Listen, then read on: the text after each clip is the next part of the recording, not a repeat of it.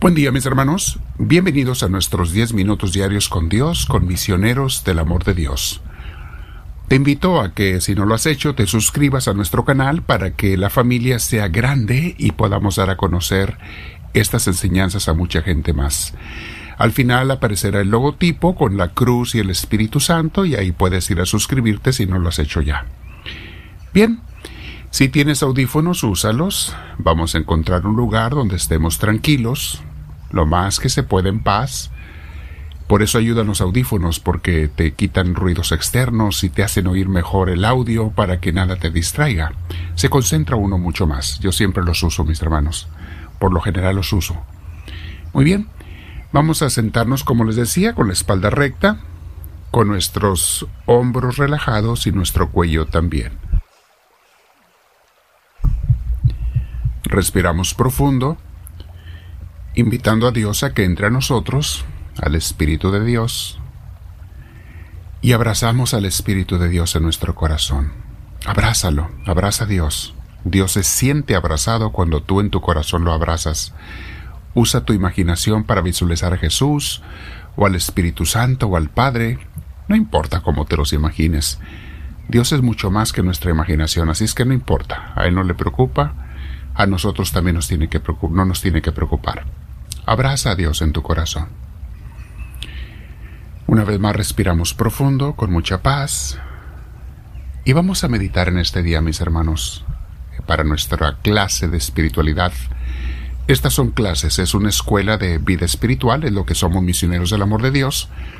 Estamos en el sur de California, para los que están locales, en el condado de los condados de Los Ángeles, Riverside, Orange County, San Bernardino, los invitamos a que vengan en persona todos los viernes y también a que lleven estas enseñanzas desde su casa, mis hermanos. Las misas los domingos están más que invitados a las 8 y a las 10 de la mañana.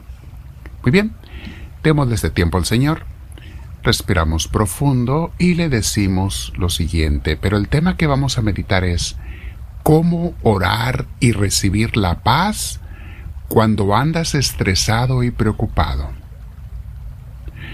Mis hermanos, cuando andamos estresados o preocupados se nos dificulta orar. Se los digo por experiencia también. Concentrarnos en la oración se nos hace tan difícil. Hablar con Dios y estar con Él, porque nuestra mente está alterada. Decimos a veces acelerada, mortificada. Nuestras emociones también andan alteradas las emociones. No podemos dejar de pensar en el problema que traemos y algunas personas podemos cometer el gran error de dejar la oración para otro día porque nos sentimos preocupados. De hecho, el demonio te va a tentar a eso. No cometas ese error. Es precisamente en esos momentos de estrés y preocupación cuando más necesitamos estar con Dios. Orar, buscarlo. En nuestro santuario que tenemos en la ciudad de Tostin viene mucha gente cuando andan estresados, vienen a orar y salen con paz, no salen como entraron. ¿Por qué? Porque saben que al buscar a Dios en lugares sagrados eso te favorece mucho y el orar con el Señor te hace que reciba su paz. Pídesela. Hay que pedir y recibir su paz que tanta falta nos hace siempre, pero especialmente en momentos así. ¿Qué debo hacer cuando ande así? Al orar. Bueno, lo primero es, obviamente, hacer el tiempo para sentarse uno con Dios. No importa dónde, pero busca un lugar aislado si tienes un templo cerca, ve a él, ayuda mucho, son lugares sagrados. Pero si no, busca un lugar aislado, lo más que se pueda, y también en cuanto te sea posible, donde nada ni nadie te interrumpa. Luego dile directamente a Dios con tus palabras, algo así como esto, pero usa tus palabras te voy a dar algunas ideas. Dile algo así como, Señor, mírame cómo ando. No traigo paz. No me puedo ni siquiera concentrar. Mi mente está dando vueltas y vueltas al problema, aun cuando no puedo encontrar solución. Y si este estrés es por un pleito que tuve, entonces con mayor razón te pido me des tu salud.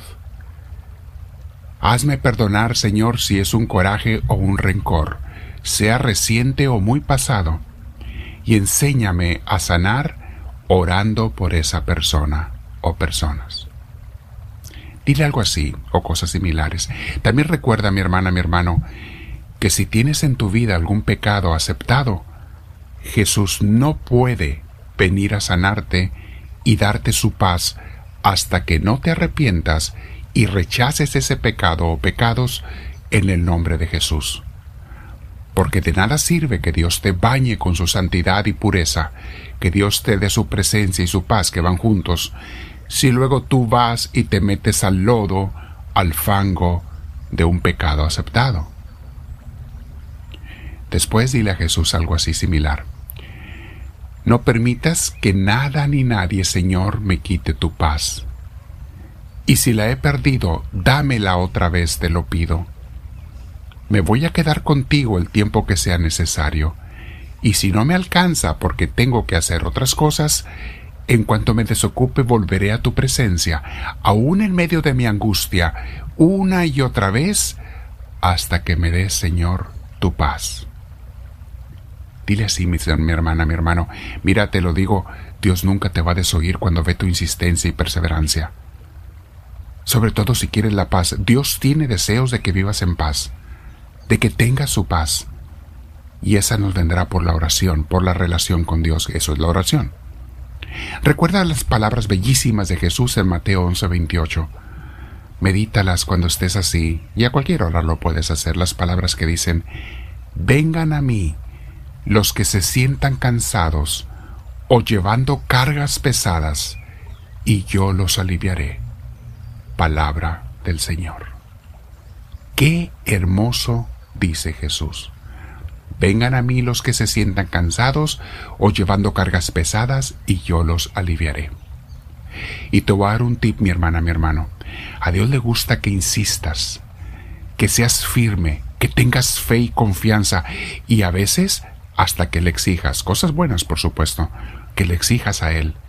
Se vale, y a mí me ha dado muy buen resultado exigirle cosas a Dios. Por ejemplo, si yo ya renuncié a todos mis pecados, yo te exijo, Señor, que me des tu paz en tu mismo nombre, porque tú lo ofreciste, Jesús. Claro, lo hacemos con sumo respeto y con sumo amor, pero exigiéndole a Dios. Dios ve tu fe, tu seguridad de buscarlo cuando haces eso, y a Dios le gusta.